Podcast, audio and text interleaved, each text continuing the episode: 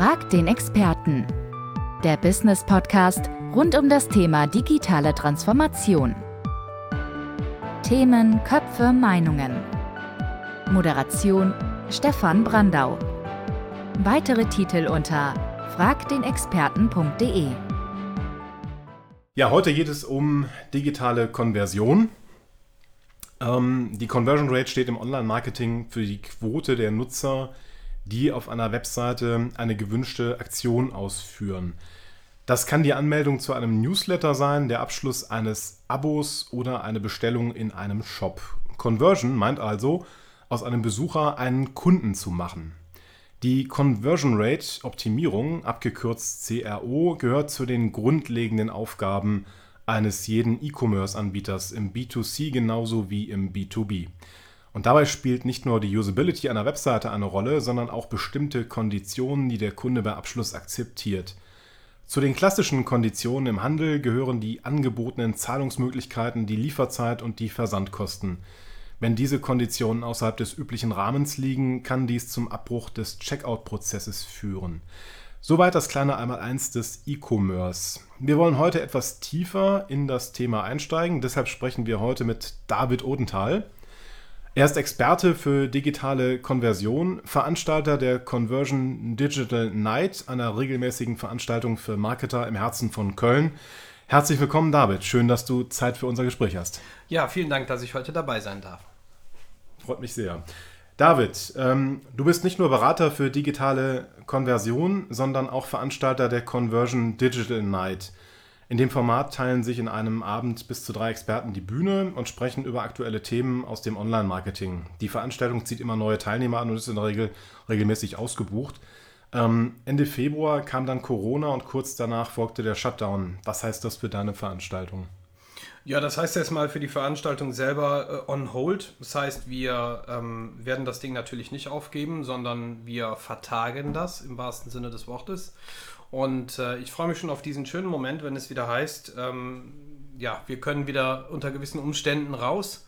Ähm, am, am, besten demaskiert, um sich auch zu erkennen. Und, äh, ähm, und um dann einfach wieder Knallgas zu geben und zu zeigen, äh, was Kognition, was Digitalisierung, was Marketing bedeutet. Und ähm, ja, das heißt das für mich. Aber ich muss dazu sagen, Veranstaltung ist ja nur ein Teilthema. Also es dient ja im Prinzip nur der, ich erlaube mir das mal zu sagen, Evangelisierung. Und ähm, letztendlich sind wir beratend tätig. Also als Unternehmen gehen wir in die Unternehmen rein, sozusagen. Als Berater gehen wir in die Unternehmen herein und evangelisieren, ähm, optimieren die Prozesse, schauen, dass eben halt das Marketing so funktioniert, wie es Tante Gerda eigentlich verstehen muss mhm. und nicht der Unternehmer selber, weil mhm. erst dann wird es spannend, wenn es um das Thema Marketing geht. Okay. David, ich hatte eingangs schon erwähnt, dass du Berater für digitale Konversion bist. Ähm, jetzt kannst du einfach an bestehenden Webseiten ein paar Einstellungen verändern und dann steigt die Conversion Rate. Ich gebe mal ein Beispiel. Eine Website ist nicht äh, responsiv und äh, das heißt, die Darstellung passt sich nicht an das Endgerät an. Dann kann das zum Abbruch führen, wenn der Nutzer die Inhalte auf dem Smartphone nicht mehr erkennen kann.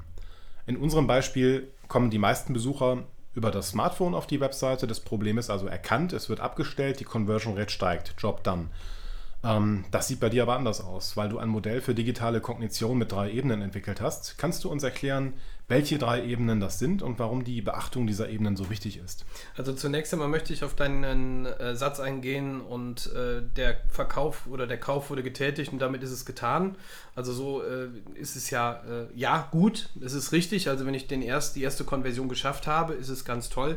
Das Ding ist, was kann ich aber mit dem Kunden noch so alles machen? Also ich meine, es geht um Upsell, um Cross-Sell, es geht darum, was, welche Mehrwerte kann ich erzeugen.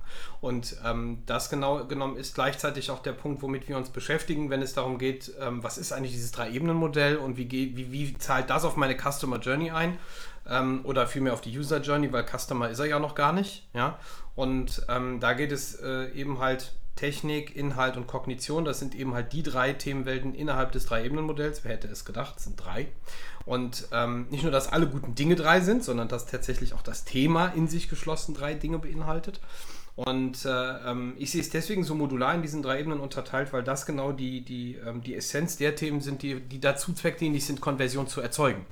Ja, also da hast du zum einen natürlich, ich mag es nochmal ganz kurz erörtern. Ist das in Ordnung, wenn ich das erörtere? Natürlich. Ja, also wir haben zum einen den technischen Part, responsiv, ja, wenn, wenn eine Seite nicht funktioniert für Tante Gerda, wenn sie an ihrem Smartphone rumtappt, um zu schauen, mhm. dass ich etwas kaufen kann.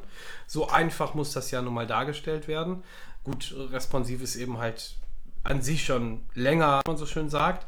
Und dann habe ich eben halt den Inhalt, also das heißt das, was ich konsumiere, was ich lese, was ich sehe, was ich emotional erfasse. Und das ist gleichbedeutend auch mit dem dritten Bereich.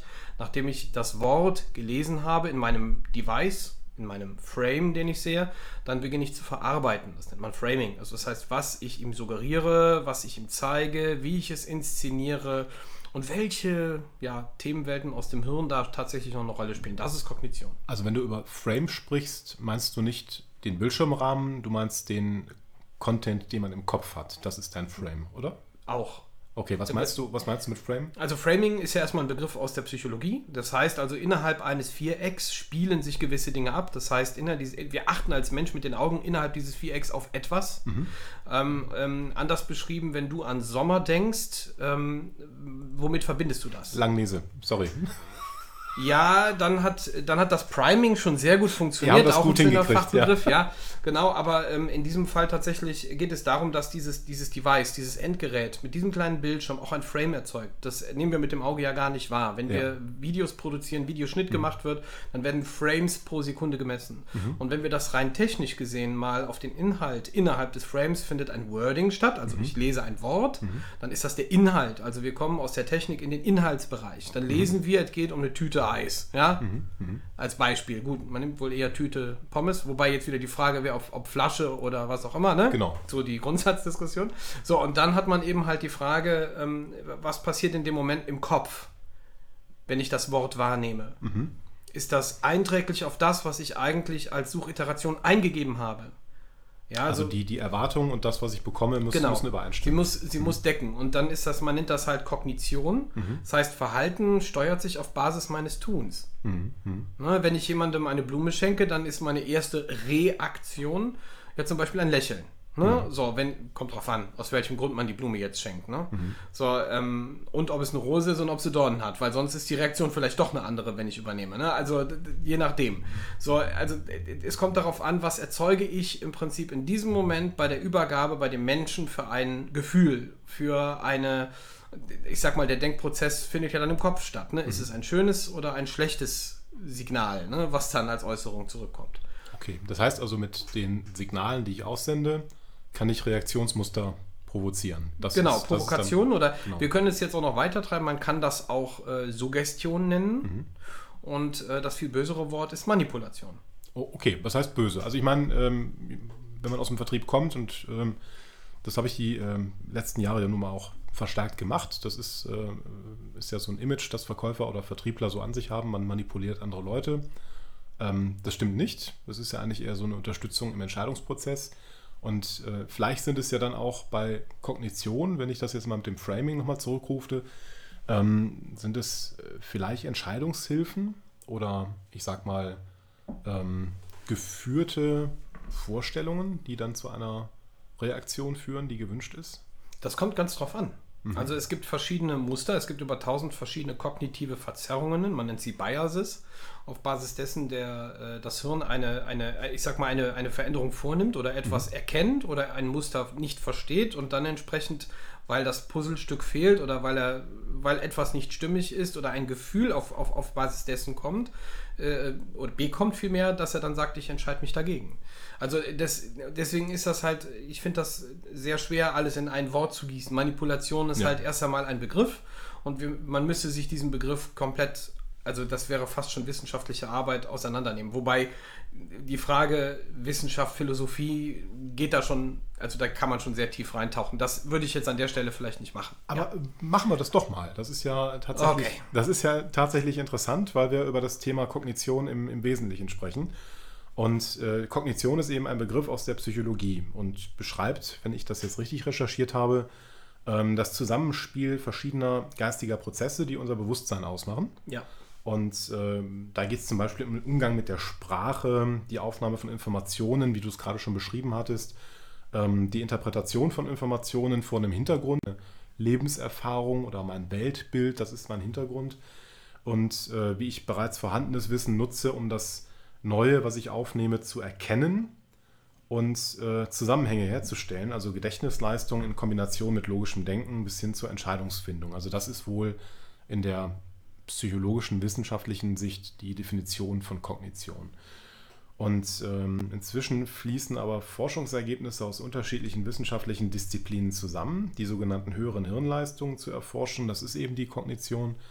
Und ähm, die äh, grundsätzlichen Fragen, die die Kognition äh, betreffen, sind eben dort, wie entsteht Erinnerung, wie funktioniert Kommunikation, was sind Gefühle, wie entsteht Wissen, was ist Bewusstsein, was bestimmt unser Handeln, wie treffen wir Entscheidungen und was beeinflusst unsere Persönlichkeitsentwicklung. Und wenn ich das alles zusammennehme, dann sehe ich da ein unglaublich komplexes Feld, was du aber, wenn ich das richtig verstehe, als dein Handwerk berücksichtigst, wenn du auf Webseiten guckst oder auf Shops oder auf andere, ähm, ich sag mal, Konstrukte im Internet. Ist ja in, in der Regel ist es ja irgendeine eine App oder eine Website mit einer Interaktion. Es soll ja was passieren.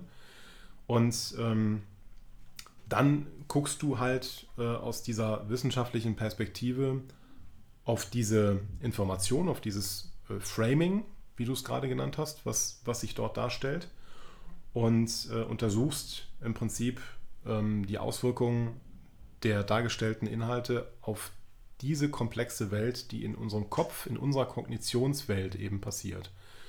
Und ähm, wenn man die Erkenntnisse aus dieser kognitiven Forschung anwendet, heißt das, ich kann damit andere Menschen beeinflussen? Das war jetzt eine geschlossene Frage. Äh, äh, ja und nein, also das ist eine geschlossene Frage. Also die, die Frage ist, was, was kann ich damit tun, wenn ich diese wissenschaftlichen Erkenntnisse beachte bei der Gestaltung von, von Internet? Also die erste Frage möchte ich kurz beantworten. Ja. Ja, okay. Ne, weil geschlossen. Und die zweite Frage ist, ja, natürlich. Also sie war jetzt offen, aber wenn man sie ganz einfach beantworten möchte, ich nutze es tatsächlich dafür, um Menschen eben halt äh, zum Ziel zu führen, weil vielleicht eben halt äh, in Bezug dessen, was der Nutzer sieht und das, was wir äh, als Unternehmen ihm suggerieren wollen zu kaufen, bedarf halt ja Mannigfaltigkeit, damit wir dieses Wissen im Prinzip, also damit wir diese Anwendung der, der Kognition auf die Bayer Persona heranführen können. Mhm. Ja, das heißt also, ähm, ich, ich stelle halt simpel erklärt, ich stelle es halt fest, dass wenn Unternehmen sagen, ich baue jetzt hier einen Online-Shop, dann geht es meistens aus Perspektive des, des Unternehmers. Also wir haben beispielsweise, äh, keine Ahnung, ein, Rechner, Kabel, Blumen, du kannst im Prinzip jedes, jedes Produkt nehmen, wo du meinst, dass du mit Geld verdienen kannst. Das ist mal die eine Perspektive. Du hast also mhm. das Produkt. Und gegenüber steht der Mensch. Ja, so, und der Mensch möchte eben halt kaufen. Mhm. Und da muss man dieses Wissen von Kognition und äh, äh, dieser Themenwelt übereinbringen, des, des, Produktes. Und das ist im Prinzip die Arbeit dahinter. Das ist das, das gilt es zu vereinen. Das ist meine Arbeit. Okay. Ähm, jetzt habe ich ein kleines Problem, das nachzuvollziehen. Also ich komme aus dem Vertrieb, ich habe das eben schon mal gesagt. Äh, Verkaufen hat zumindest in meinem Berufsleben immer eine Rolle gespielt und äh, beim Verkaufen geht es darum, Kunden bei einer Kaufentscheidung zu unterstützen. Das ist, sage ich mal so, der äh, Kern im Vertrieb. Und das hat immer damit zu tun, die Bedürfnisse des Kunden kennenzulernen und die Nutzenargumentation auf diese Bedürfnisstruktur auch anzupassen. Das ist klar. Äh, wenn ich jetzt an meine Arbeit denke im Vertrieb, dazu muss ich den Kunden aber erstmal persönlich kennenlernen. Und du kannst das mit dem Kunden aber nicht vorher besprechen. Wenn der Kunde auf die Webseite kommt, oder du hast eben gesagt User Story, also wenn der User auf die Webseite kommt, ähm, wenn du eine Konversionsoptimierung für eine Webseite machst, kannst du, wie gesagt, mit dem Kunden vorher nicht sprechen. Du verstehst, worauf ich hinaus will. Ja, ich kann das aber erklären. Also um das, um okay. das vielleicht ja, nochmal genauer oder viel einfacher oder trivialer zu erklären, um es auch verständlich zu machen. Mhm. Es geht im Prinzip darum, wir könnten, ja, wir können nicht, äh, wir wissen nicht, wer das ist. Mhm. Wir können nichts über die Person sagen. Und das Einzige, was wir tatsächlich wissen, ist, dass es ein Produkt gibt. Mhm. Und dieses Produkt aus Perspektive des Unternehmers will an den Markt und es will verkauft sein. So, jetzt kommt der, der springende Punkt. Ähm, der, das Wissen darüber, was der Nutzer macht, kriegen wir nur dadurch, dass wir statistische Auswertungen bekommen. Das ist die eine Kehrseite der Medaille.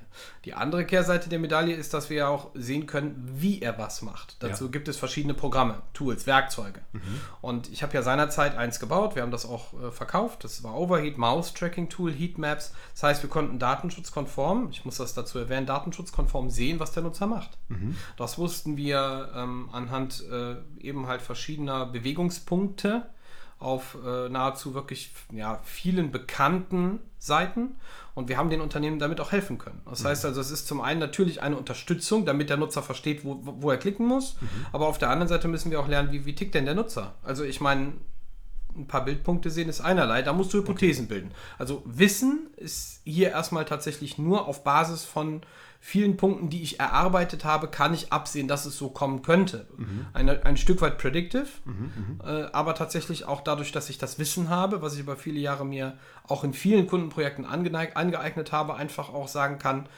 ja, hier gibt es ein Grundkorsett, das kannst du nutzen, aber es ist tatsächlich erstmal nur ein Korsett. Zu 100% wird es nicht passen, aber es gibt dir schon mal eine, eine, eine, eine Tendenz in die Richtung. Grobes Profil. Ja. Genau, richtig. Das kenne ich wohl aus dem Verlagswesen. Damals hat man tatsächlich ähm, beim, im, Print, im Printwesen, muss man dazu sagen, hat man also bei Lesern, ähm, also mit Lesern meine ich die, die ähm, Konsumenten der Zeitschrift, hat man also mit einer äh, Lesebrille, um daraus zu schließen, wie das Auge eine Seite erfasst, zum Beispiel ein aufgeschlagenes Magazin, und ähm, dann zu gucken, wo man optimalerweise eine Werbung platziert und ähm, wie man die Werbung gestalten muss, damit sie eben in den Lesefluss passt, damit sie also eben quasi auch, ja, ich sag mal, ergonomischen Prinzipien beim Lesen entspricht. Also das hat man damals schon im Printbereich gemacht, heute macht man das digital.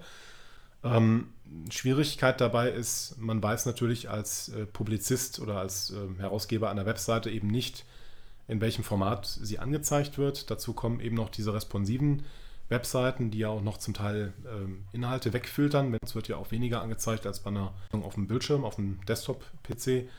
Ähm, das sind ja alles Erschwernisse, die jetzt dazukommen, die deinen Job ja nicht unbedingt einfacher machen. Wenn man mal an so ein einfaches Medium wie eine Zeitung denkt, die sich eigentlich nie verändert. Gut, ich habe weniger Reichweite als im Internet, klar, aber ich habe eine relativ starre Oberfläche, ähm, die sich in der Regel nicht verändert.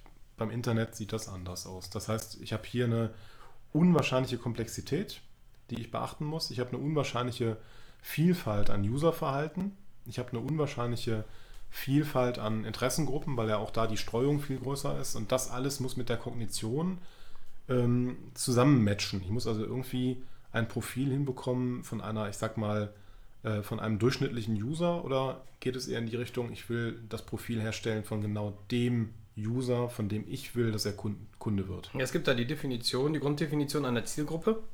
Ne? Also mhm. alle, die die Computer kaufen und dann gibt es eben halt die Grunddefinition der Person, die das kaufen wollen würde.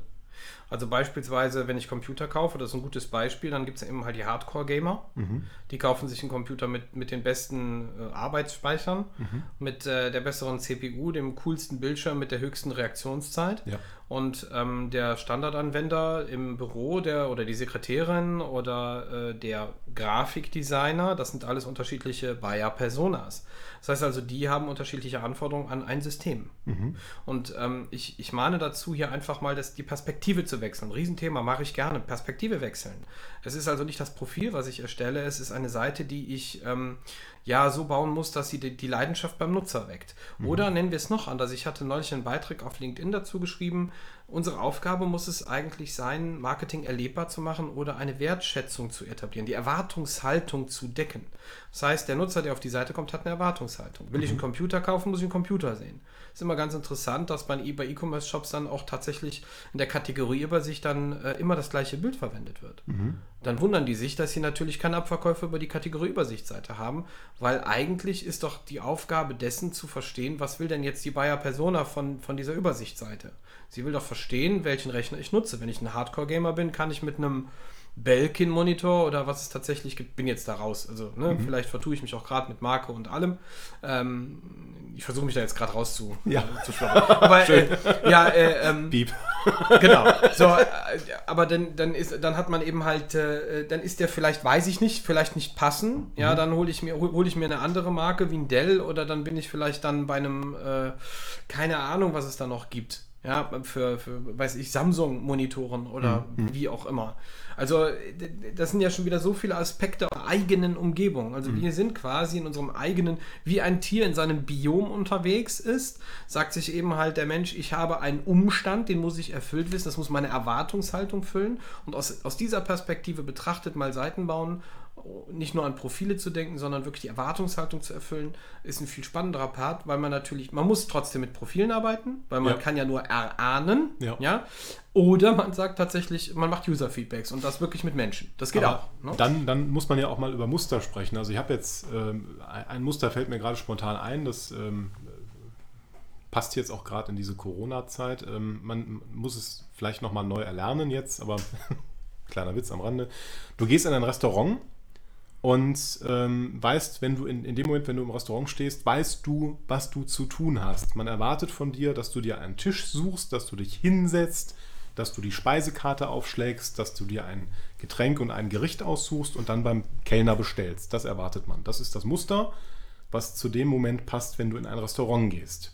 Es gibt ja niemanden, der jetzt in einer, also zumindest niemanden hier in unserer Gesellschaft, der in ein Restaurant geht und nicht weiß, was er machen soll.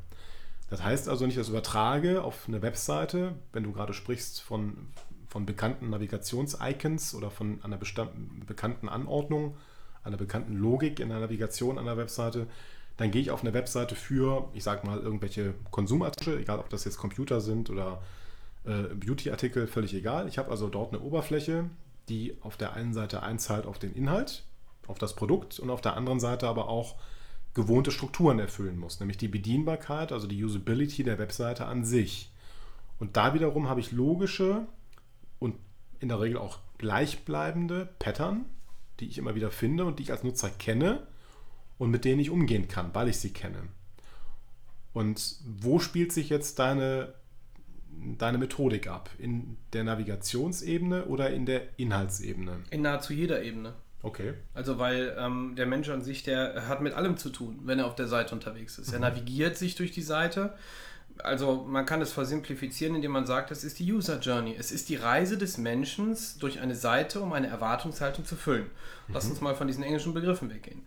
Ähm, ich habe irgendwann mal, den Artikel habe ich noch nicht fertig ähm, und ich schreibe auch ein Buch genau über dieses Thema. What's your habit? Was ist, dein, was ist deine Gewohnheit? Mensch. Mhm. Ja, also Habitat, ja, mhm. zu äh, fast Latein hätte ich jetzt beinahe gesagt. Ja. So, äh, und das muss man erkennen. Mhm. Ne? Mhm.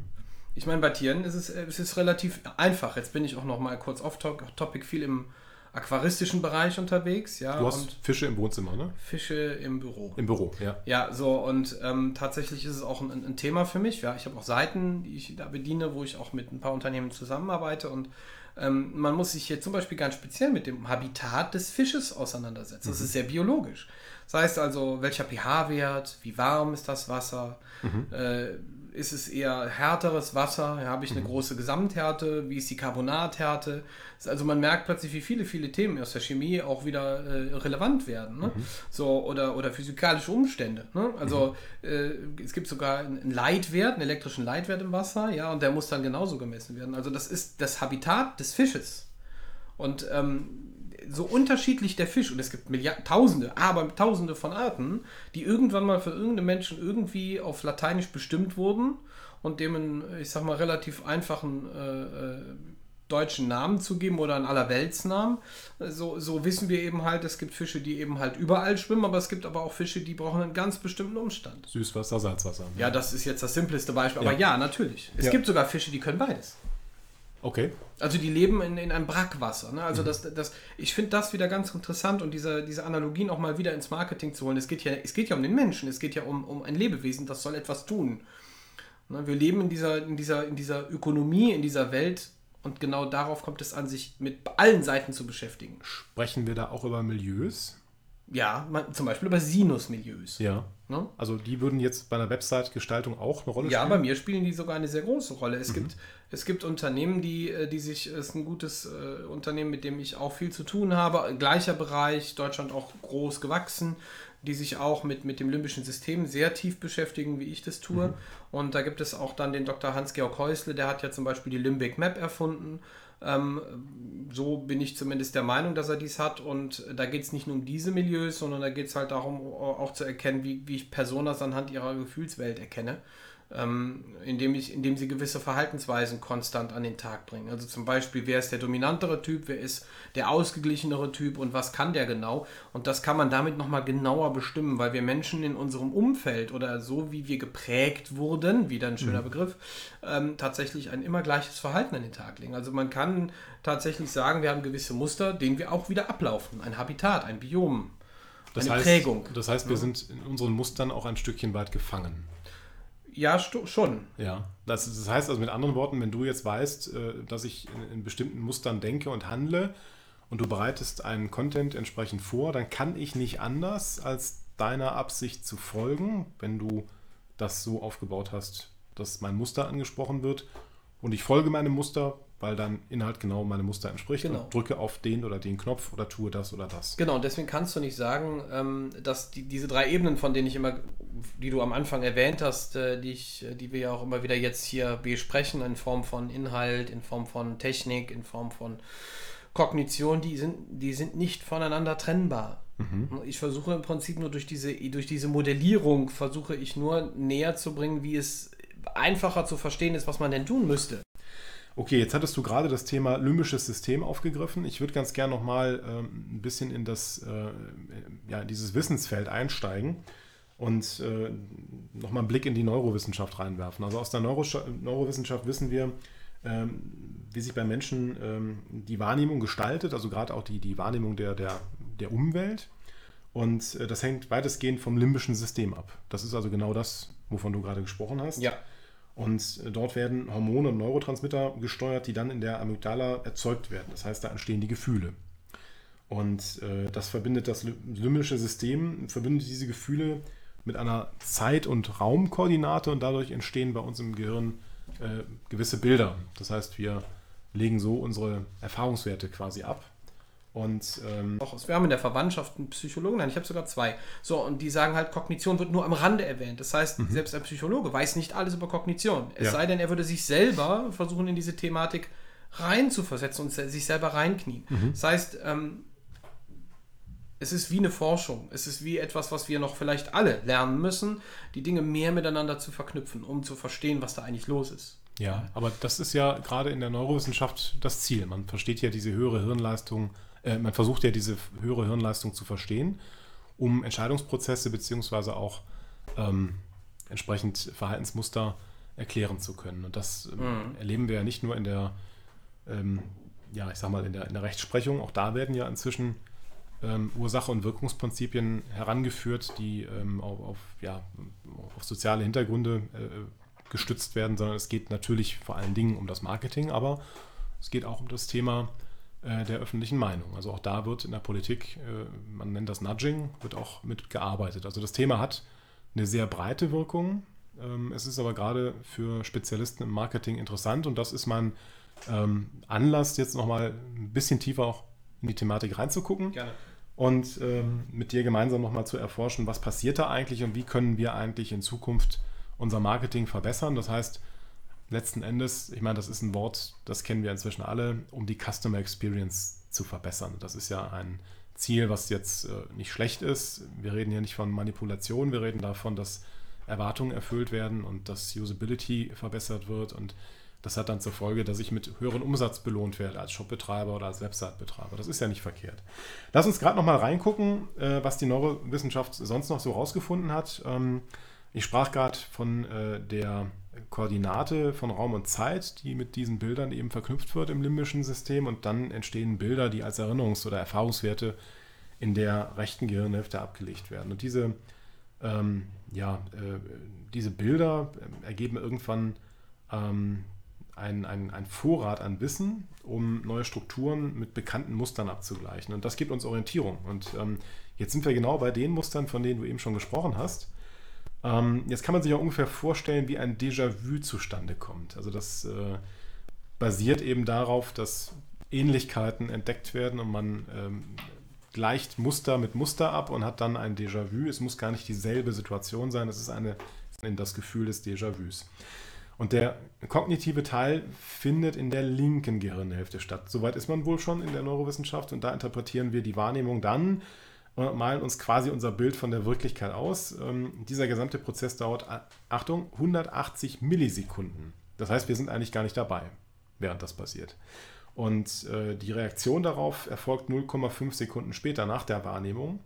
Und das entspricht ungefähr der Zeitspanne, die wir aus, dem, aus der Führerscheinprüfung kennen. Bremsweg ist eine Sekunde Reaktionszeit, das heißt halbe Sekunde erkennen, halbe Sekunde Befehl an den Muskel, Bremspedal drücken.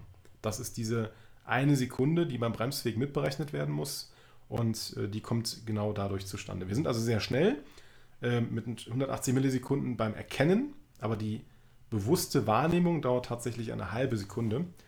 Und noch ein Beispiel, wie unbewusste Wahrnehmung passiert, die regelmäßige Fahrt mit dem Auto ins Büro. Wir bleiben mal bei dem, bei dem Autobeispiel. Ähm, du kennst den Weg ins Büro, du fährst ihn jeden Tag und ähm, nimmst die Verkehrssituation irgendwie wahr. Du planst aber in Gedanken schon das nächste Telefonat oder deine To-Do-Liste für den Tag und plötzlich stehst du auf dem Parkplatz vor deinem Büro. Zack, wie geht das? Jetzt behaupte ich mal, dass wir hier einen Großteil der Autofahrt unbewusst hinter uns gebracht haben, weil wir ständig bekannte Muster, eben die Verkehrssituation, wahrgenommen haben und mit eingeübten Verhaltensweisen, in dem Fall die Fahrzeugführung, darauf reagiert haben. Das Beispiel kann, glaube ich, jeder nachvollziehen. Es ist eventuell so, dass sich ähnliche Muster auch in der Gestaltung von Websites anwenden lassen, die uns ähm, automatische Handlungsmuster auslösen. Kann das so sein? Das ist so. Das ist so. Okay. Es ist ein simples Beispiel. Irgendwann mal, ich weiß das Datum nicht genau, Johannes Gensfleisch, Gutenberg, derjenige, welche der äh, die erste Druckmaschine miterfunden hat, in, auf Letterndruck. Und ähm, ich meine, diese Muster wurden uns ja angelernt. Also ich meine, in Japan liest man beispielsweise von oben nach unten, ja, wie in einem N. Ja, das muss, um sich das in etwa vorzustellen. Also hoch, runter, hoch, ja, ich, runter. Wobei ich natürlich äh, in dem Bereich nicht so firm bin. Ich lese halt westlich von links nach rechts. In Arabien macht man das von rechts nach links und das sind ja Gewohnheiten. Das mhm. heißt, über Jahrhunderte oder Jahrtausende angeeignete Fähigkeiten, die uns gegeben wurden oder sagen wir mal gegeben wurden, in welchen Formen auch immer, die uns eben halt äh, eben diese, diese, diese, diese, diese Abkürzung in unserem Gewohnheitsumfeld zur Verfügung stellen. So, und jetzt stellen wir fest, wir lesen nun mal wie im Z, ja, von links nach rechts. Von links nach rechts Dann und wieder, wieder diagonal ja. zurück. Ja. So, und ähm, das äh, hatte man irgendwann festgestellt. Äh, ach, guck mal, das haben wir auch zum Beispiel mit Overhead festgestellt. Das kann man aber auch mit anderen Tools feststellen. Das ist ja ein Heatmap-Tool. Das heißt, ich konnte die Bildpunkte sehen, wo die meisten Nutzer sind. Und man kann dann Recordings sehen, wie die Nutzer datenschutzkonform über die Seite laufen. Und dann hat sich immer wieder das gleiche Bild auf fast nahezu jeder Seite in mehr oder minderer Form dargestellt. So, und daran kann man sagen, das ist User Experience, das äh, sind Muster, die wir mhm. Menschen ablaufen und die verhalten sich immer gleich.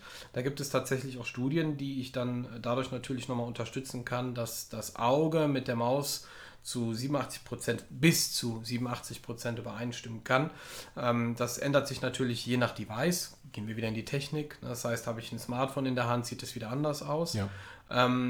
Ja, diese Muster, die werden uns angeeignet. Das klingt jetzt ein bisschen hart, aber die werden uns angeeignet und diese Muster können wir immer wieder ablesen und die sind seit auch Teil eben halt seit Jahrtausenden in uns drin. Okay.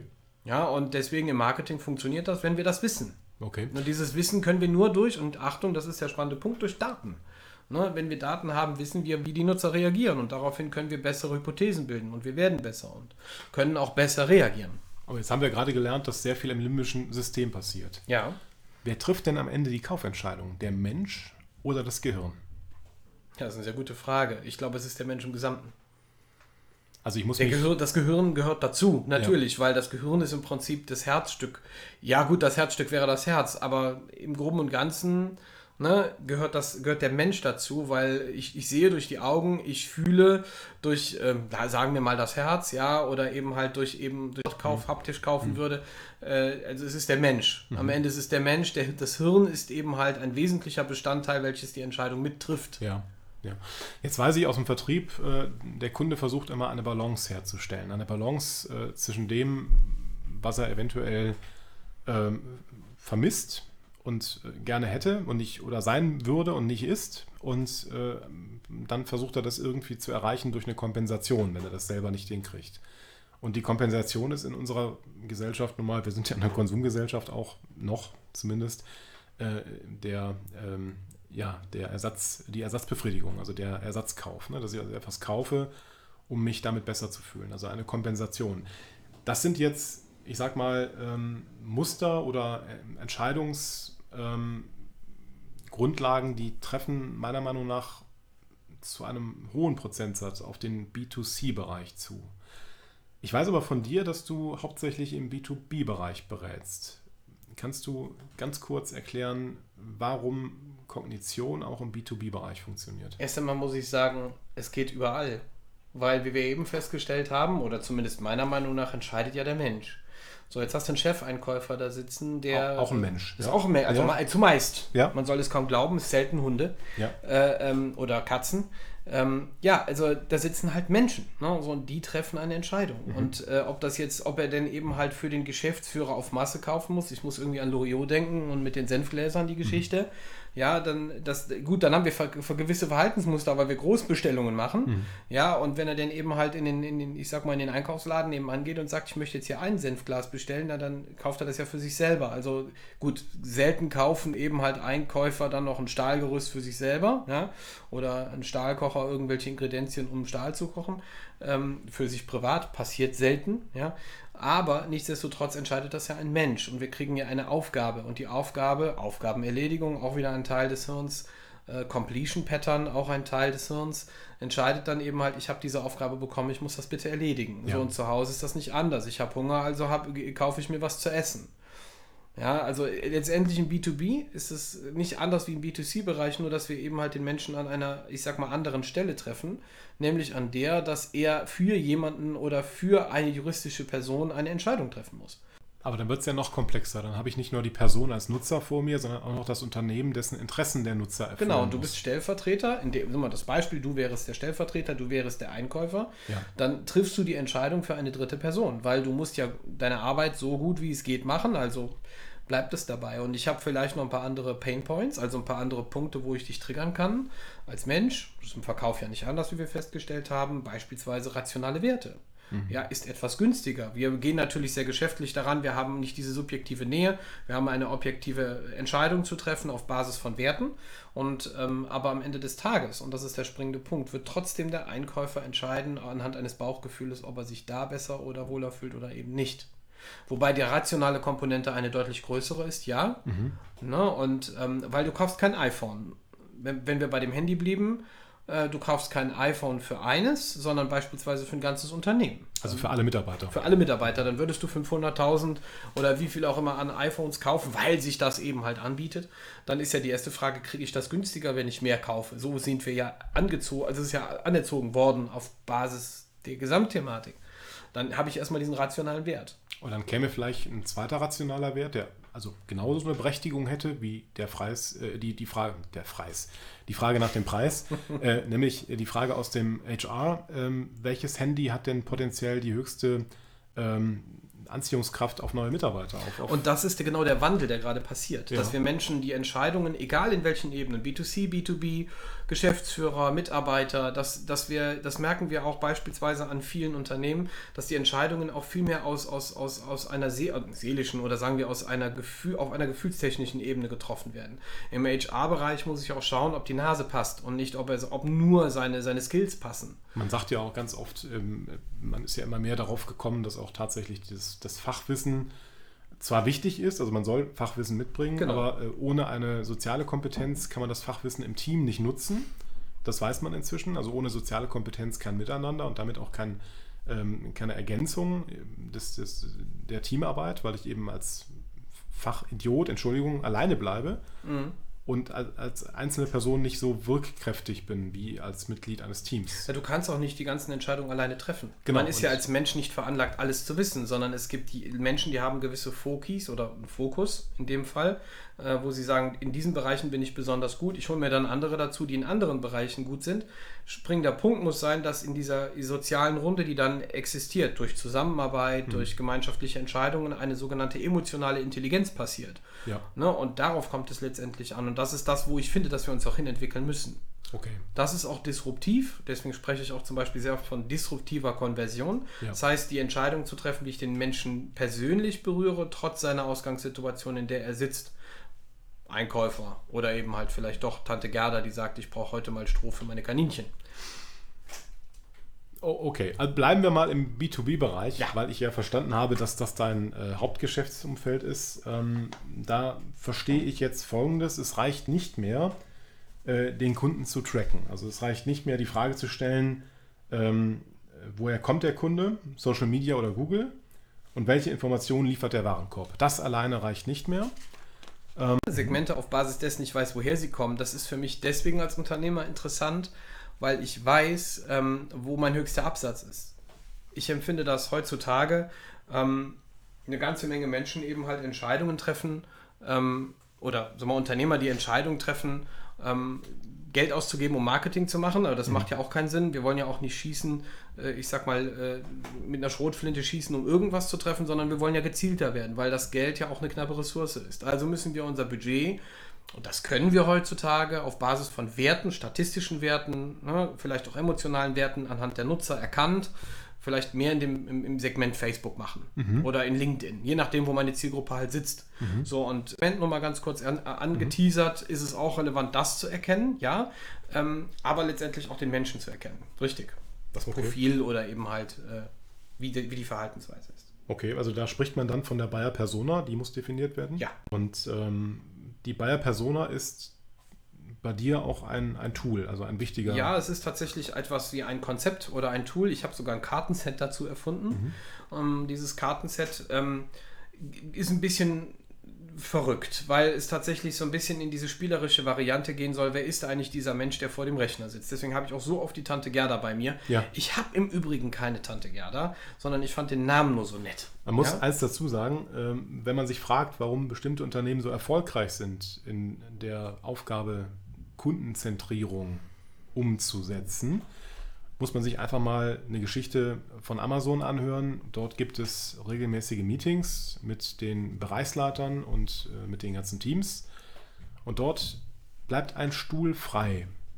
Und auf diesem Stuhl liegt ein Kissen und auf dem Kissen steht Kunde. Das heißt, der Kunde sitzt tatsächlich mit am Tisch.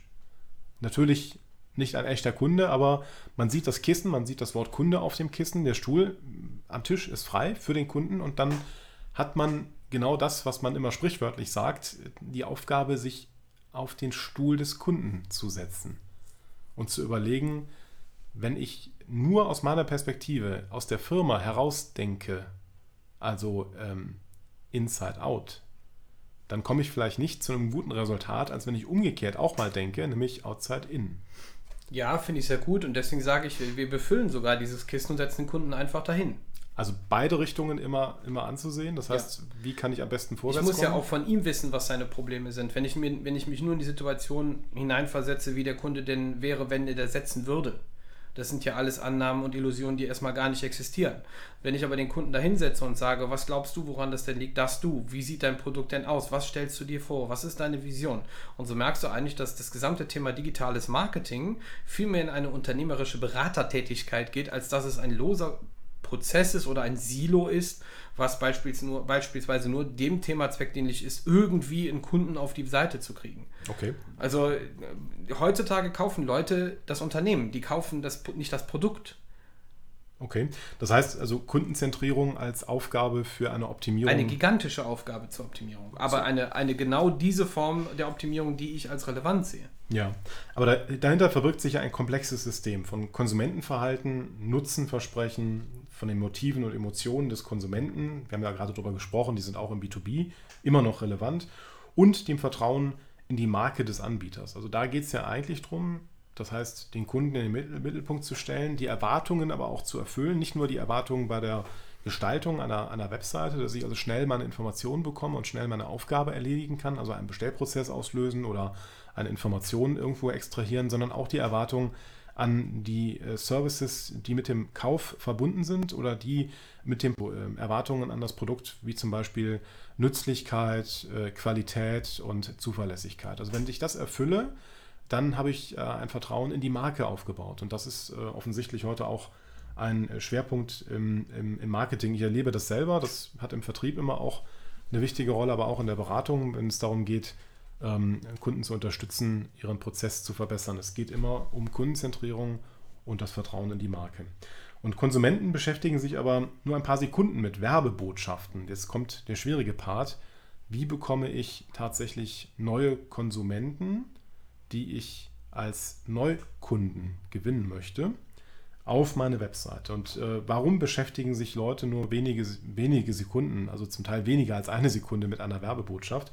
Das liegt zum einen an der hohen Anzahl der Werbebotschaften, die täglich auf uns einprasseln, und zum anderen an der knappen Zeit, die wir haben, um Werbebotschaften aufzunehmen oder um überhaupt Wissen zu extrahieren aus Webseiten zum Beispiel. Werbung ist also zunächst einmal unerwünschter Störinhalt und die Aufmerksamkeit, die wir einer Werbebotschaft widmen, ist daher minimal. Also nach Untersuchungen äh, bleiben Anzeigen äh, mit 1,7 Sekunden in, im Fokus unserer Aufmerksamkeit. Das ist also äh, so der, der, der mit der hohe, höhere Wert und bei Printzeitschriften sind es dann zum Teil sogar 3,2 Sekunden, weil man da offensichtlich ähm, ähm, äh, Entschuldigung, bei, bei, bei Fachzeitschriften 3,2 Sekunden, weil man da offensichtlich eine höhere Relevanz vermutet zum, zum Thema, als wenn ich in einer allgemeinen Zeitschrift blättere. Ne? Also dann ist die Relevanz höher, das Interesse ist höher.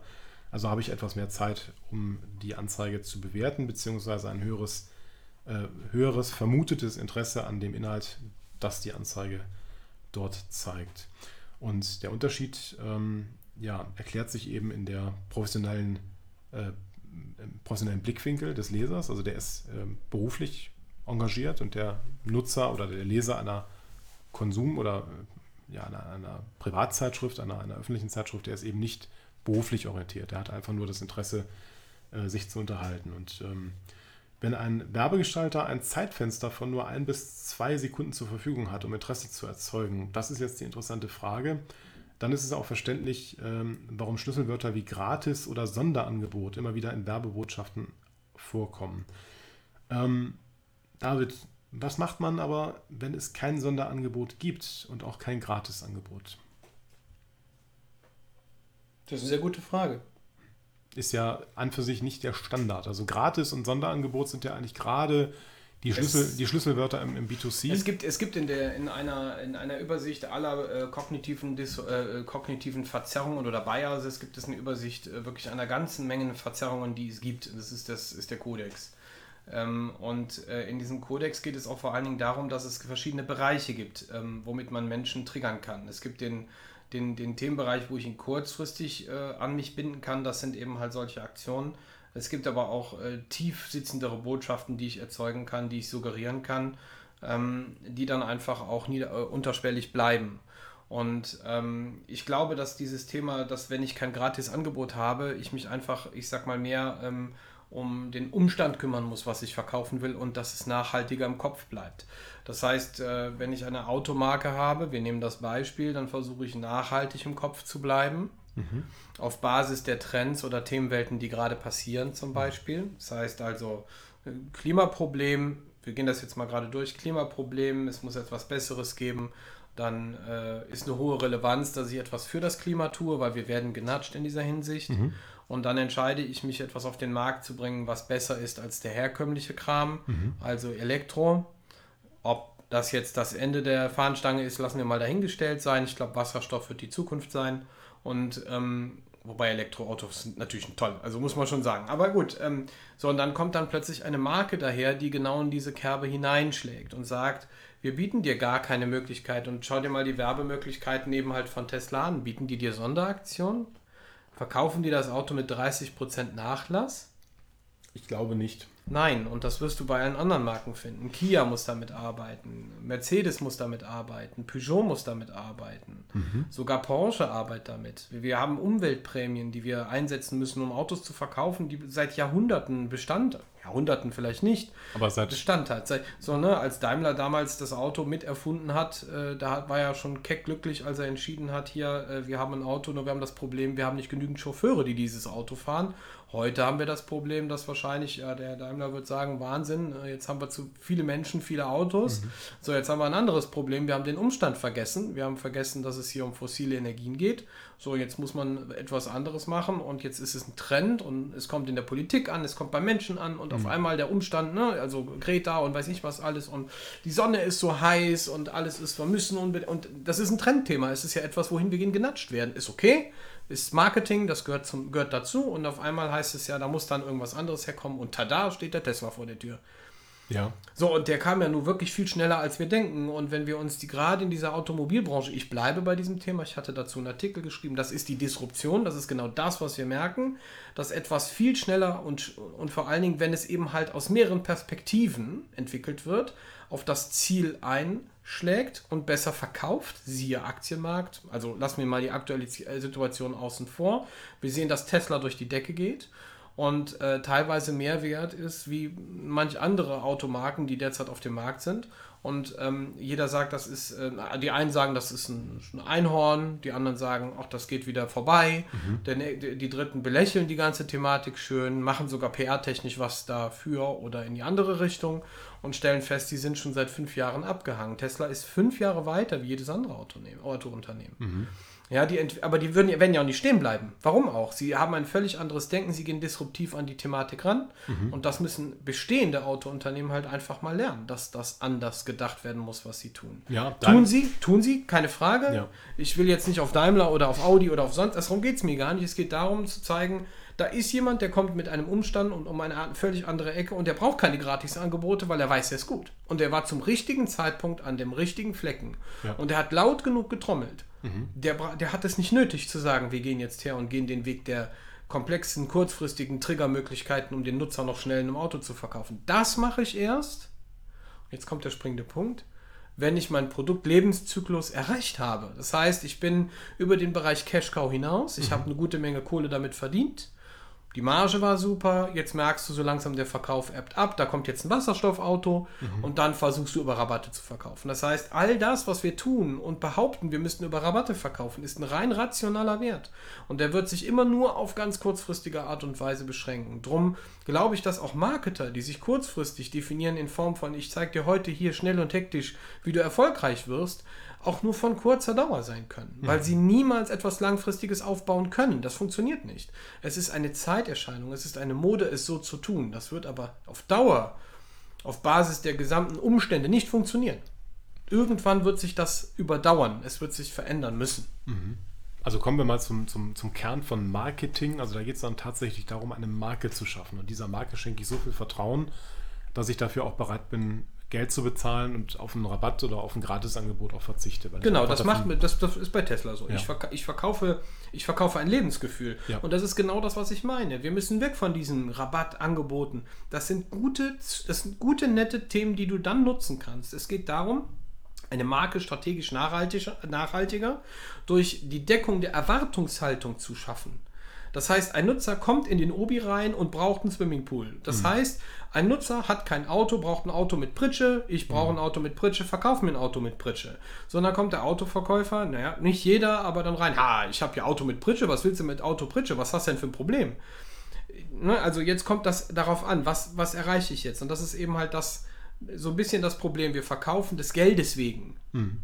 Wir verkaufen nicht der, der, der Leidenschaft wegen. Und also ich könnte, man könnte behaupten, Leute, die einen Tesla, ich hätte gern einen, ich fahre keinen Tesla, aber Leute, die einen Tesla kaufen, die kaufen eigentlich den Lifestyle. Die kaufen die, äh, die Geschichte dahinter. Mhm. Genauso wie du ein iPhone kaufst. Du kaufst die Geschichte, du kaufst nicht des Geldes wegen. Aber beim iPhone sieht man auch, jetzt werden ganz, ganz langsam rationale Werte ausgepackt. Das kann man auf dem Verlauf der gesamten Seite, wenn es um das iPhone geht, sehen. Jetzt mhm. werden plötzlich Rabatte angeboten, kannst du auch in Raten bezahlen. Das ist nicht nur dem Umstand geschuldet, sondern der Situation, dass das iPhone schon seit ja, in der zwölften Generation, in der es jetzt ist, immer wieder über Leidenschaft verkauft wurde. Jetzt ist aber Features and Functions ist schon aus. Es, es gibt nichts mehr, was noch besser geht. Also muss ich jetzt sagen, okay, tolle Marke, aber wir machen das übrigens auch für dich günstiger, damit du dir das auch leisten kannst. So nach dem Motto, jetzt hast du das zehnte iPhone schon gekauft, kauf dir das zehnte, äh, elfte, zwölfte dann vielleicht auch noch. Einfach nur aus einem Habit heraus, weil ich es immer gemacht habe, Ja, wenn es neu das, rausgekommen das ist. ist dann ja. die spätere Gewohnheit, die sie dadurch erzeugt haben. Jetzt habe ich ja schon zehnmal ein iPhone gekauft. Jetzt will ich eigentlich das, fünfte, das elfte auch. Jetzt kann ich aber nicht sagen, ich habe das muss das Unternehmen als Branding nochmal etablieren. Nein, das ist ja schon etabliert, sondern muss jetzt über einen rationalen Wert kommen, weil ich habe es ja als Nutzer vielleicht zehnmal schon gekauft. Aber dann bin ich ja qua- quasi schon im Sammelmodus. Ne? Dann, dann sammle ich iPhones. Aber ich, darum geht es. es Ja. der, der Mensch neigt dazu, sich selbst immer wieder zu komplettieren. oder geht, ja, okay, oder geht es darum, immer das Neueste vom Neuesten zu haben? Dass ich also quasi. ähm, Das gehört auch dazu. das gehört auch dazu. Das sind also nochmal, wenn man sich diesen, diesen Biases Codex anschaut, diesen, diesen, wirklich diese ganzen Aspekte, die bei uns im Kopf vor, vorhanden sind, es ist immer ein Teil aus jedem Bereich. Und dieser Wissensschatz über diese Kognition und, dem- dem gesamten Kodex ist unfassbar groß und Ja. unfassbar toll. Also man muss ja nicht immer nur das Schlimme an der ganzen Thematik sehen, so nach dem Motto, oh mein Gott, Kapitalismus, sondern man muss sehen, was das alles mit uns macht und Ja. was wir alles daraus als Menschen erlernen können. Das Ja. bringt uns auch weiter. Du hast gerade auch ein paar Dinge gesagt, die du vorher schon in einem Artikel geschrieben hast. Ähm, das, äh, der Artikel trägt den Titel Der Tesla-Effekt. Ja. Den hast du auf LinkedIn geteilt und ich Ja. glaube, der ist von da aus dann auch ziemlich viral gegangen. Ähm, das, was du geschrieben hast, ging ja in Richtung Innovation, dass wir bereit sind, mit Disruption umzugehen, dass wir also bereit sind, ähm, in einer Situation, in einer Welt oder in einer Gesellschaft, in der wir jetzt leben, ähm, in der wir erkennen, dass wir Hm. also mit dem, mit dem, mit dem, ich sag mal, mit der Unmöglichkeit des ewigen Wachstums umgehen müssen, ja. Ähm, dass wir dann eben in der Lage sind, erfolgreich zu sein, wenn wir das akzeptieren und unsere Strukturen auf dieser Erkenntnis aufbauen, wenn ich das mal zusammenfassen darf. Ich glaube, das Das ist genau genommen das, was ich in dem Artikel sage. Es, es ist, man kann das, wie gesagt, aus verschiedenen Perspektiven wieder sehen und ich mag den Perspektivwechsel schon, schon doch sehr, weil er eben halt aus, aus vielen Facetten verschiedene Situationen beleuchtet. Ja, so ähm, eben halt nimm das Auto, aber was bedeutet das für die Autoindustrie? Was bedeutet die Autoindustrie für den Menschen? Was bedeutet, ich meine, ich will mal ganz kurz das Beispiel bringen. Wir produzieren jedes Jahr eine ganze Menge Autos. Ja. Benziner, Diesel, Teilelektro. Also ich fahre selber, wie gesagt, ein Hybrid. Ich fahre noch kein Tesla. Ich hätte ihn gerne. Jetzt kommen Wasserstoffautos dazu. Was Hast passiert zum eigentlich? zweiten Mal gesagt. Ja, ich weiß. Beim dritten Mal ist es dann auch äh, drin. Na, die Frage ist tatsächlich, denn, dann fahre ich hier in Engelskirchen bei einem Autohändler vorbei, der hat da locker 300 Autos stehen. Ich weiß heute, der wird die nicht alle verkaufen können. Und durch diesen Kapitalismus, den wir erzeugt haben, immer alles da zu haben, ne? also vor allen Dingen auch die, die, die, die, diese, diese, diese Marktart, ja? äh, eine Überproduktion zu haben. Ne? Und jetzt habe ich, da, jetzt hab ich da 300 Autos stehen, weiß aber jetzt kommt Corona und nach Corona und Tesla und, und diese Neuentwicklung. Was passiert denn jetzt eigentlich mit diesen Autos? Naja gut, also wir hatten ja schon mal die Situation, da gab es eine Abwrackprämie. Ja also, gut, aber dann hast du hast ja du hast ja Werte erzeugt. Die Werte stehen da auf dem Hof. Ja, Und diese Werte we- müssen ja verwendet werden. Sie sind ja verarbeitet. Das heißt also, wie kann ich jetzt, und das ist der springende Punkt, wäre auch wieder eine interessante Sache, wie kann ich das recyceln? Nicht in seinem kleinen, kleinen Auseinandernehmen auf dem Schrottplatz. Ich kenne das. Ich war mal bei jemandem, der ist äh, Schrotthändler, der ist äh, sehr erfolgreich, weil er alles wieder auseinandergenommen hat. Okay. Ja, und wieder verkauft hat. Kluger Mann. Okay. Am Ende des Tages ist für mich die Frage, was kann ich denn, wie kann ich es jetzt anders machen? Was kann ich jetzt verändern? Auch eine Form von Konversion. Ne? Ja, ja, ist nicht schlecht. Ja, okay. Aber kommen wir doch bitte nochmal zurück auf äh, das Thema äh, Marketing, Internetmarketing, Immer noch, ja. Online-Marketing ähm, und B2B. Ähm, ich würde mich ganz gerne mal in einen Händler hineinversetzen, der ein Online-Händler ist mit einem Multi-Channel-E-Commerce und der ein neues Angebot am Markt platzieren möchte und äh, vielleicht sogar eine neue Produktserie, die es bisher nicht gab, oder einen neuen, ein neues Produktsegment. Wir haben gerade über Navigations-Icons gesprochen und darüber, äh, dass Nutzer sich zurechtfinden, weil sie bestimmte Produkte in einer bestimmten Kategorie erwarten. So, jetzt habe ich als Online-Händler eine neue Produktserie und die ist vielleicht so zugkräftig oder so stark aufgeladen mit äh, neuer Technologie und mit neuen Vorteilen, dass ich sage, das verdient eine eigene Kategorie. Und dann packe ich eventuell noch andere Produkte, die ich bisher verstreut angeboten habe in anderen Kategorien, packe ich in diese neue Kategorie mit rein. Dann ähm, besteht aber noch keine Erfahrung, ob diese Kategorieserie gut ankommt und ob das Hauptprodukt, was der Produktserie vorsteht, auch gut ankommt. Also das ist wohl, wenn man das richtig macht, irgendwann mal getestet worden mit einer Testgruppe. Mhm. Aber man hat noch keine Erfahrung im echten Vertrieb. Also es kommt zum ersten Mal quasi zum, ähm, zum Showdown. Man stellt das Produkt online und ähm, möchte natürlich ähm, die Zielgruppe ansprechen, wo potenziell das größte Interesse an dem Produkt besteht, weil eben auch der größte Bedarf besteht. Jetzt spricht man immer davon, Henne-Ei-Prinzip, äh, ist der Bedarf da und ich habe das Produkt dazu erfunden oder habe ich das Produkt erfunden und muss dann den Bedarf erzeugen? Also das lassen wir mal außen vor. Ähm, aber es gibt in so einer Situation für den Anbieter das Problem, er muss diese Produktserie, dieses Hauptprodukt in seinem Shop platzieren. Und zwar so, dass es gut sichtbar ist, und dass die Zielgruppe, die potenziell damit erreicht werden soll, davon angesprochen werden kann. Ähm, kannst du uns einen Tipp geben, wie das funktioniert? Ja, wir haben ja eben darüber gesprochen, Segmente bilden. Wir haben gesagt, Buyer Persona bauen. Äh, Im Prinzip geht es darum, erstmal eine grundsätzliche Strategie zu wissen. Ne? Also wenn ich eine Multi-Channel-Strategie habe, woher ich die Leute beziehe, dann ist immer die Frage, auf wo, wohin kommen die, wo, wo landen die. Und das ist im Prinzip genau das, worum es tatsächlich geht. Wir müssen verstehen, was der Einstieg des Nutzers ist. Das nennt man eine Landingpage. Ja? Mhm. Und diese Landingpage ist letztendlich genau genommen der Schritt, äh, der, der, dieses Tor, was ich öffne, um zu verstehen, was du mir jetzt gerade als Verkäufer verkaufen möchtest. Deswegen völlig losgelegt, B2B, B2C, es ist das Produkt, es ist das Unternehmen. Die Erwartungshaltung. Mhm. Und das ähm, ist genau genommen auch die Landingpage. Und die Landingpage muss immer die Erwartungshaltung des Nutzers erfüllen. Und dann kommen wir auch zum Ziel. Das beantwortet, ich denke, relativ simpel die Frage. Ja, egal welche Strategien ich fahre, ich muss exakt auf das Ziel einzahlen und man kann vielleicht noch ergänzen, in der heutigen Zeit spricht man ja auch von Dynamisierung. Das heißt also, eine Landingpage dient immer nur einem Fall. Ich kann nicht eine Landingpage für alle Fälle nehmen, ne, so, sondern ich brauche, es, es, hilft mir nicht, dass das äh, multifunktionale Messer. Ich hatte, wir hatten vor zwei Tagen ein genau Webinar über dieses Thema, sondern es gilt um ein Thema, ein Produkt auf einer Landingpage, um etwas zu verkaufen und das überall über die gesamte Segmente, die ich eben halt habe, beziehungsweise Multi-Channel-Strategien, ja. die ich habe. Das heißt, eine Landingpage ist eine temporäre Lösung oder ist das eine, eine zeitlich unbegrenzte Einrichtung? Ja, es ist die Frage, wie lange du das Produkt verkaufst. Das ist ja abhängig davon, was es ist. Ist es ein Gartenmöbel, funktioniert es im Sommer. Ist es äh, ein ganzjähriges Produkt wie Möbel, die ihren Höhepunkt wahrscheinlich eher im Winter hat, weil dann die Menschen ihre Höhlen, äh, Häuser vorbereiten. Entschuldigung. Ähm, ja, also, das ist auch wieder angelernt, ist tatsächlich genauso. Und äh, ähm, ne, so, also das, das ist ein Prozess, der wieder im Kopf passiert und Landingpages sind kein Thema, die einmalig sind, immer nur abhängig vom Segment. Ja. Okay, verstehe. Ja. Wenn ich jetzt aber über eine Landingpage spreche, dann kann ich dort das Prinzip der Convers Conversion Rate, also der Konversion, auch wieder anwenden. Das ja, muss, ich, muss ich ja. Das ne? ist überall. So.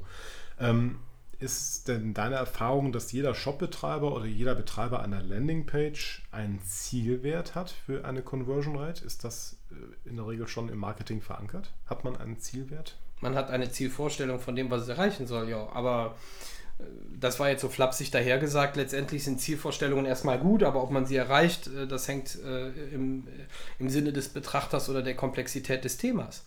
Ja, gehen wir mal von folgendem Beispiel aus. Vertrieb sagt man immer, äh, ist die, die Mathematik des Vertriebs. Du musst 100 Anrufe machen, um 10 äh, Termine zu bekommen, um einen Abschluss zu machen. Das funktioniert das nicht. Also es ist halt eben komplexer im Netz. Also, weil ich zum Beispiel bediene Kunden, die äh, mit Beginn unserer Zusammenarbeit unter, 0, äh, unter 1% lagen. Das ist 0,2, 0,4, 0,5. Sowas hat man gemacht, die Reichweite erhöht. Also das heißt, man hat im Prinzip mehr Geld ausgegeben. Für um, Werbung, ja um die gleiche Konversion zu kriegen. Das ist übrigens die Antwort von einigen Kunden gewesen.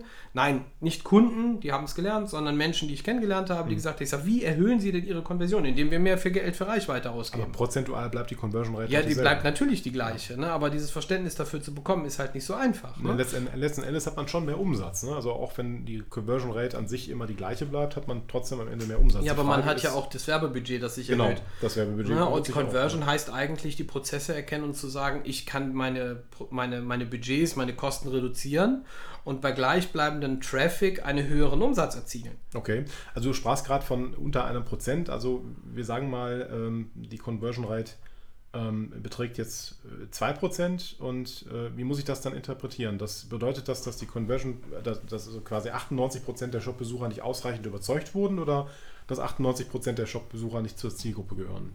Wie, wie muss man mit so einem Ergebnis Du kannst auch sagen, dass 98% der Nutzer vielleicht überhaupt nicht auf das Ziel einzahlen, weil sie es gar nicht haben wollten. Das ist jetzt, wie gesagt, die Frage, was ist die Konzeption, was ist die Strategie des Unternehmens? Ich bin irgendwo platziert, verkaufe irgendwas. Nehmen wir mal das Beispiel, ich bin, ja, das trifft es eigentlich ganz gut. Ich bin ein äh, Fischverkäufer, gehe, fahre auf den Markt, der mir zugeordnet wurde, wo ich hinfahren darf und verkaufe einen Fisch. So, jetzt kommen die Menschen, laufen über die, über die Straße, beziehungsweise durch diese Ladenzeile oder durch diese, flanieren eben halt durch diesen Donnerstagsmarkt. Ja, bei uns in Engelskirchen ist das immer Donnerstags. So, jetzt schreit da jemand, weil er die letzten Fische noch verkaufen muss, frischen Fisch. Der will nach Hause, der will los Ja, der will schreit los, schreit, aber das ist Genau. relativ easy, weil er kann, er steht ja schon da, die Leute sitzen da und dann die erste Frage, würde ich heute Fisch essen? Der riecht ja auch noch. Ne? Je nachdem, aber dann bin ich vielleicht interessiert und sage, okay, ich kaufe mir heute ein Kabeljau, ich kaufe mir heute eine Dorade, was auch immer. Mhm. Äh, dann habe ich erstmal, und ich, ich schreie, jetzt kann man natürlich im Netz nicht schreien.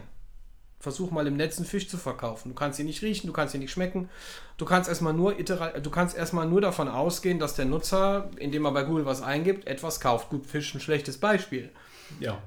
Wirklich, funktioniert nicht gut, glaube ich. Also, vermute ich. So, und würde man das jetzt auf andere Produktwelten anwenden, ja, äh, so bringt es nichts am lautesten zu schreien, sondern eher zu wissen, wo sitzen denn meine Kunden? Okay, das heißt also, Conversion-Optimierung findet nicht nur auf der Webseite statt, sondern auch schon davor. Ja, na klar. Also Mhm. deswegen sprechen wir ja von Customer Journey oder von Customer Centricity. Wir müssen verstehen, wo finde ich meinen Nutzer, in welchem Segment. Ja. Und ich finde es halt so traurig, dass halt viele behaupten, Conversion-Optimierung sei im Prinzip nur im Checkout-Prozess. Nein, der, deswegen 98% des Traffics äh, äh, verpuffen, weil halt irgendwo Traffic generiert wird, irgendwie. Ja, und das mag vielleicht auch ein Ziel des, kann ein Ziel sein, aber das ist nicht das Ziel eines Unternehmens. Frag mal den Geschäftsführer, ob er damit einverstanden wäre, sein ganzes Budget in Marketing auszugeben, aber plötzlich von 100 Leuten nur zwei kaufen. Oder eins. Durchschnittlich sogar drei. Weltweit stagnierend, 3% durchschnittlich. Und das ziehen große Unternehmen hoch. Kleine Unternehmen haben unter 1, haben wir eben festgestellt. Ja, kannst du, kein Geschäftsmann findet, fühlt sich da, das kann nicht sein, der kann nicht sagen, das ist in Ordnung. Man hat ja auch, wenn man so möchte, ähm, Customer Acquisition Cost. Ja, also wie viel Geld muss ich ausgeben, um einen Kunden zu kriegen? Und dann entscheide ich beispielsweise bei einer Bratwurst relativ schnell oder bei einem Fisch, lohnt sich nicht, wenn der 10 Euro kostet und ich 100 Euro ausgeben muss. Ja. So, wenn ich aber weiß, ich kann äh, beispielsweise über Amazon besser Fisch verkaufen, dann werde ich doch da mehr Geld ausgeben, ist doch logisch. Ja. Oder ich fahre auf den, auf den, äh, ähm, auf den Marktplatz, wo ich weiß, ich erreiche, ich erreiche die Leute da am besten. Okay. Also musst du quasi mit deinem Angebot, das ist auch Teil der Conversion Rate, dahin gehen, wo die Zielgruppe sitzt. Genau. Okay. Und dafür muss ich erstmal die Erkenntnis haben, wer ist denn meine Zielgruppe? Und wenn ich das dann weiß, jetzt nehmen wir wieder dieses Beispiel vom Fischmarkt, Tante Käthe kommt immer Ja. donnerstags, dann fahre ich doch mit meinem Wagen immer wieder dahin, weil ich weiß, sie kauft donnerstags immer dreimal eine Dorade. Das heißt aber übertragen auf das Internet und auf das B2B-Geschäft, ich muss meine Werbung dort schalten, wo meine Zielgruppe Werbung Genau, und vor wahrnimmt. allen Dingen muss ich wissen, wie, wer sie ist. Und ich muss sie definieren. Nicht Die wer Zielgruppe. Sie, ja, ja, natürlich. Ja, okay. Also dann wäre ich bei der Bayer Persona und dann komme ich von der Bayer Persona ganz schnell zur Personalisierung, nämlich die Menschen, die auf die Seite kommen, sich etwas genauer anschauen und gehen von der Seite wieder weg und kriegen dann beim nächsten Besuch was Personalisiertes angezeigt. Das ist vielleicht sogar der größte, ähm, ich sag mal, handwerkliche Fehler, der bei Webseiten oder bei überhaupt bei Projekten Ja, das liegt aber auch daran, dass wir einfach sagen, das ist teuer. Ne? Also wir sagen als, Unter als Unternehmer, die so etwas anbieten, nicht jetzt ich, sondern ich meine, das ist teuer, das muss man sagen, weil wir uns ja wirklich strategisch auf den Kunden einschießen müssen. Also eine komplett andere Denke haben. Und wenn dann ein Shop kommt und sagt, ich verkaufe des Verkaufens wegen, Ja. dann äh, wird er das nicht erreichen. Wenn er aber den eigene, das eigene Mindset switcht und sagt, ich verkaufe eigentlich, um dem Kunden etwas Gutes zu geben. Kannst du sogar am Preis noch 2 Euro höher drehen. Du hast eine bessere Customer äh, Acquisition Cost. Ja. ja und, und versuchst dann eben halt den Fisch nicht für 2, sondern für 4 Euro zu verkaufen. Aber dafür triffst du die Tante Gerda. Okay. Die, So. die immer drei Stück kauft. Die immer drei Stück kauft übrigens. Und das ist interessanter, als jemanden zu äh, bitten, seinen Fisch zu kaufen, weil du noch die Reste hast. Ich meine, gut, ist doof. Wäre dann für die Katze im wahrsten Sinne des Wortes, wenn ich nicht auch jemandem zweiten sage, kauf dir noch eine Dorade. Macht ja jeder. Ähm, in diesem Fall nimmt man das mit. Aber äh, es ist immer der Zustand, ich sag mal, Aggregatzustand, der Zustand eines Menschen, in dem er sich befindet. Deswegen, das ist zu betrachten. Ja? Es gibt sogar tatsächlich, das gab es vor Jahren schon und da sind wir noch nicht, ähm, die Thematik äh, des, des sogenannten, Ad- heute man spricht über Content Marketing und äh, Content Marketing ist ja nichts anderes wie der Inhalt vermarktet. Ich ziehe den Nutzer an mich ran. Ich habe nicht diesen Foot, diese Foot in the Door Technik, so nach dem Motto, kauf mich jetzt. Ja. Ne? Und ich äh, penetriere den Kunden so lange, bis er kauft. Nimm also 10 Doraden, kriegst du die fünfte geschenkt oder so. Äh, in dem Fall tatsächlich sage ich, äh, pass auf, äh, wenn ich jetzt hier heute wegfahre, äh, tut mir leid, ich habe jetzt hier noch fünf Doraden, die sind super lecker, die Käthe, der, der Günther und der äh, Opa Heinz hat das gekauft, jetzt Ja. kaufst du es nicht und auf einmal fühle ich mich in einem Zustand, wo ich vielleicht etwas verlieren könnte, nämlich vielleicht diesen Geschmack meiner meiner Menschen, die ich ja auch kenne, den nicht mitzunehmen. Das ist übrigens Loss, Loss Aversion. Das heißt also, ähm, ich bekomme das Gefühl, vielleicht doch äh, den Social Proof zu machen und es doch noch mal zu, also doch mal auszuprobieren. Ja, also und das ist, finde ich, noch relevanter, als einfach nur zu sagen, hier, Günther, kauf das. Ist ja ziemlich fishy, Ja, das ganze Thema. Ja, Ähm, ja, also ich mag, ich, ich, ich merke, dass du Fisch magst. Dann, das hat mit Fisch nichts zu tun. Ach so, aber okay, gut. Das ist nur, ich versuche, ich versuche immer sehr bildlich zu erklären, worauf es tatsächlich ankommt. aber lass mich eine Frage noch stellen. Du hast Gerne. ja gerade gesagt, es geht darum, die Zielgruppe äh, mehr oder weniger äh, zu allokieren. Also man will wissen, wo man sein Produkt anbieten muss, damit man es in der Zielgruppe auch tatsächlich sieht. Ähm, wenn du für ein Unternehmen, gerade auch im Bereich B2B, ähm, eine Kognitionsoptimierung, Quatsch, eine Conversion-Optimierung durchführst, ist die Frage, sprichst du dort auch mit dem Vertrieb, mit dem Außendienst, um die Zielgruppe kennenzulernen? Also bis jetzt ist es tatsächlich immer so gewesen. Ja. Deswegen sehe ich halt unsere Arbeit nicht nur im Marketing, weil wenn ich Marketing machen will, muss ich verstehen, was der Vertrieb macht. Mhm. Ich muss verstehen, was der, ja, man kann sogar so weit die Prozesse optimieren, was der Lagerist macht. Mhm. Ich meine, wenn du Amazon als Beispiel siehst, die haben sich seit über zwölf Jahre haben die ihre Website zum Beispiel nie relaunched Okay. sondern die haben die konstant optimiert. Das ist von der Begriff, man könnte denken, haha, ist das gleiche. Nee, ist es nicht.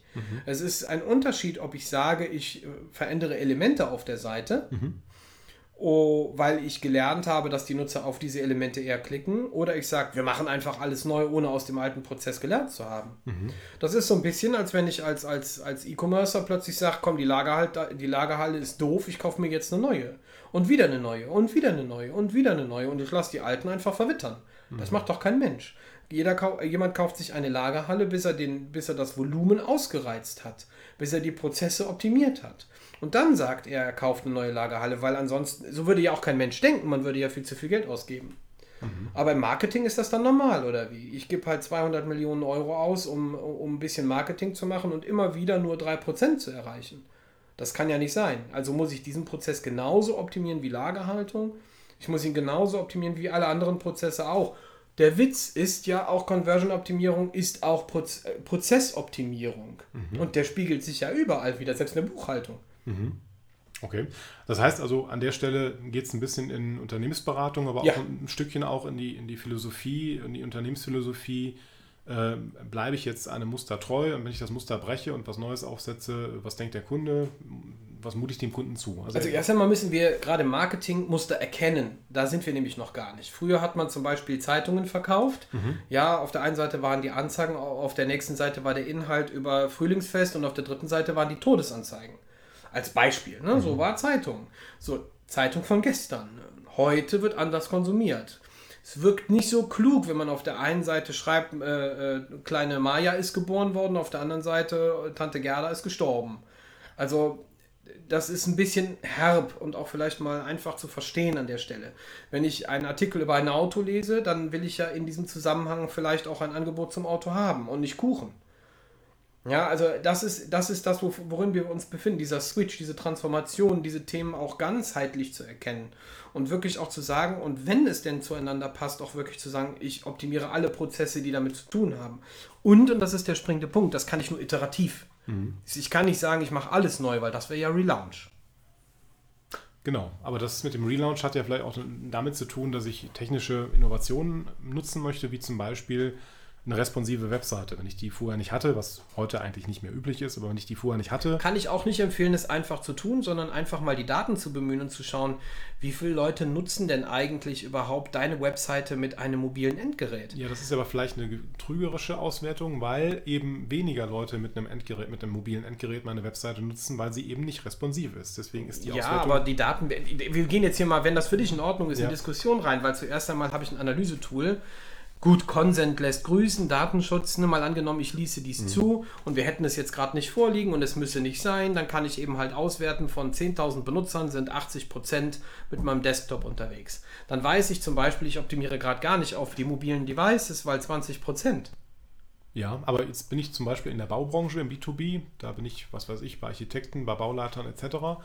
Äh, und die laufen alle mit einem iPad oder mit einem Mobil, mobilen Endgerät rum. Also ja. die wenigsten haben, wenn sie jetzt irgendwo auf einer Baustelle stehen, äh, in einer Hand den Laptop, in der anderen das Telefon. Das macht wahrscheinlich keiner.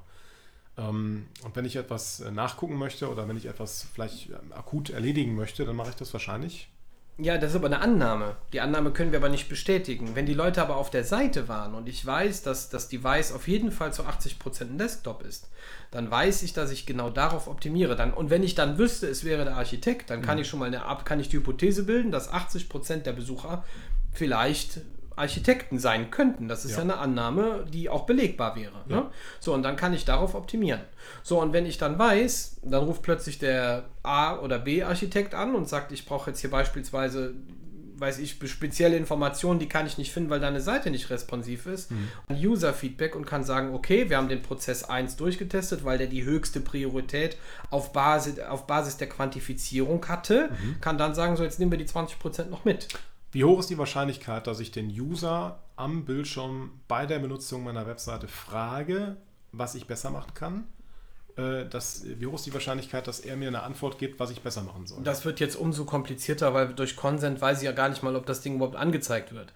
Also das, die Zahlen werden gerade, es minimiert sich runter. Ne? Also wenn ich jetzt komme auf eine Seite, ich wähle Nein beim Consent aus, will gar nicht ausgewertet werden, dann kriege ich es aber auch nicht angezeigt. Consent ganz kurz zur Erklärung, da geht es um Cookies? Datenschutz, Cookies, ja. will ich ausgelesen werden oder nicht? Also ausgelesen, ganz vorsichtig ausgedrückt, will ich, dass, dass statistisch etwas erfasst wird bei mich oder nicht?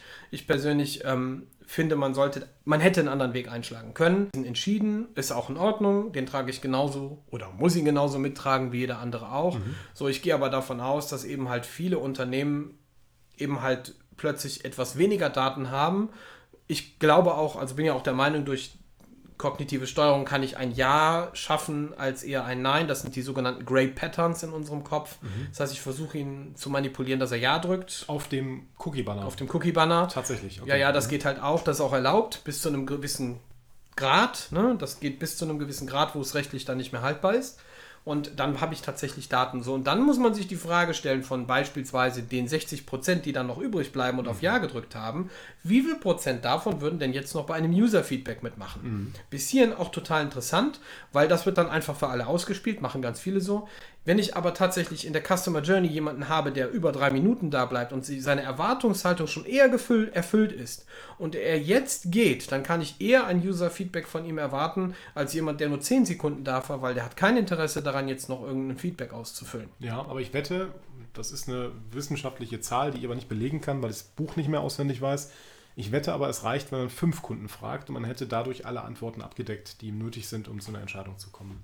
Also ich, eigentlich muss man nur Ja, aber, aber wenn ich 10.000 Leute, also da muss ich jetzt wieder auch die Gegenfrage stellen, was ist denn mit den von 10.000 Benutzern als Beispiel mit den 9.995 anderen? Ja, die würden aber irgendwie mit da reinfallen. Also nicht alle, aber der Großteil. Also du würdest einer Hypothese folgen, die du noch nicht, also die du anhand von fünf Nutzern den, den Zeitraum für ein User-Feedback erweitern und schauen, dass ich aus 55 machen kann. Ja. Und, und das ist für mich eine signifikante Zahl, wo ich eine Entscheidung treffen kann. Bei fünf kann ich keine Entscheidung treffen. Okay. Dein Wort. Ähm, ist die Conversion Rate eigentlich ein ein geeignetes Messinstrument für den Gesamterfolg einer Webseite? Ja. Ja. Weil die Frage ist, was ist Conversion? Okay, dann, dann ist das wahrscheinlich der Sinn der Webseite. Was, was genau, der was, Zweck, warum sie der, überhaupt der, da ist. Man kann ja bei Google Analytics Ziele definieren. Ein Ziel kann sein, von der Start auf die nächste Seite zu gehen. Ja. Kann man. Okay, wie kann, man das, wie kann man das noch tun, wenn man mit Google Analytics eventuell nicht arbeitet? Ja, das, es gibt unterschiedliche Möglichkeiten. Ne? Also ähm, es gibt ja verschiedene Tools auf dem Markt, wie man das machen kann. Ähm, auch wir sind ja in diesem Bereich sehr tätig. Das heißt also, ähm, gibt ja auch Tools, die ich selber entwickle, ähm, wie zum Beispiel Pagify, heißt also ganz konkret, Pagify, also man muss das an der Stelle vielleicht wirklich mal erwähnen, ein bisschen Eigenwerbung darf ja sein. Bei uns geht es darum, dieses Ebenenmodell iterieren und wir haben in Pagify ein Learn-Management-System aufgebaut, Ja. wo wir aus dem Wissen, äh, gerade im Bereich Kognition, Inhalte und Technik, eine Bringschuld machen. Wissen war ja schon immer eine Hohlschuld. So, wir machen daraus eine Bringschuld, musst dich nur anmelden und dann kannst du es schon lernen. Und wir nutzen natürlich auch alle Kognitionsmöglichkeiten in Form von Punkten. Äh, nicht nur lernen, sondern auch analysieren. Wir haben da auch ein Analytics-Tool drin, was wir verbauen werden, etc. pp. Also da gehen wir auf viele Aspekte ein. Aber nichtsdestotrotz, für den derjenigen, der erstmal anfangen möchte, soll sich natürlich gerne erstmal Google Analytics installieren, wenn natürlich nicht schon längst vorhanden und dann erst einmal ein Tracking-Konzept aufbauen, um zu erfahren, was ist da überhaupt eigentlich auf meiner Seite los. Okay, und das kannst du unterstützen mit Pagify. Später dann, ja. Cool.